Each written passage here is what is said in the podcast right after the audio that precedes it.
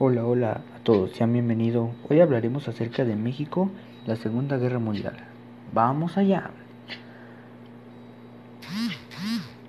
El 1 de septiembre de 1939, Alemania inició la invasión a Polonia y comenzó la Segunda Guerra Mundial. El 4 de septiembre, el presidente Lázaro Cárdenas, fiel a la política pacifista mexicana, declaró la neutralidad en el conflicto europeo. Sin embargo, la neutralidad no impidió al gobierno mexicano condenar la agresión contra la soberanía de naciones democráticas. México reconoció el gobierno polaco en exilio y criticó la invasión soviética en Finlandia y las invasiones alemanas a Noruega, Holanda, Bélgica, Grecia y Yugoslavia. La declaración de guerra.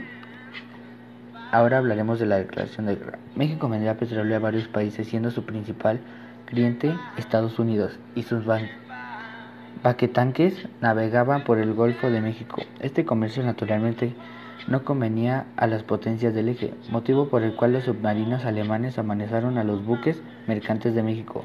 Advirtieron que esta actividad podría tener severas consecuencias. El 13 de mayo de 1942, un submarino nazi hundió un buque petrolero, el petrolero del Llano. El gobierno mexicano protestó la agresión inmediatamente.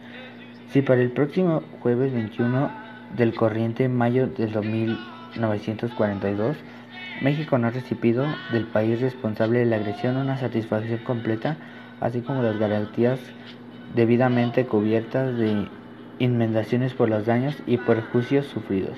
El gobierno de la República adoptará inmediatamente las medidas que exige el honor nacional. Ahora hablaremos de la reacción nacional, o sea, de las personas cómo reaccionaron al saber que iba a haber esta la Segunda Guerra Mundial. No toda la población estaba de acuerdo con participar en la guerra. En una encuesta realizada por la revista Tiempo reveló que más de la mitad de la población no prefería involucrarse en una guerra.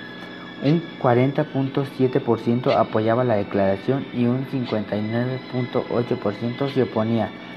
Muchos no confiaban en Estados Unidos, un enemigo histórico del país. Para cambiar la opinión pública. El gobierno comenzó, con apoyo de Washington, una campaña propagandista para justificar su decisión. Usaron a Rodolfo Chacón, un sobreviviente del petrolero del llano, como punto central de la propaganda.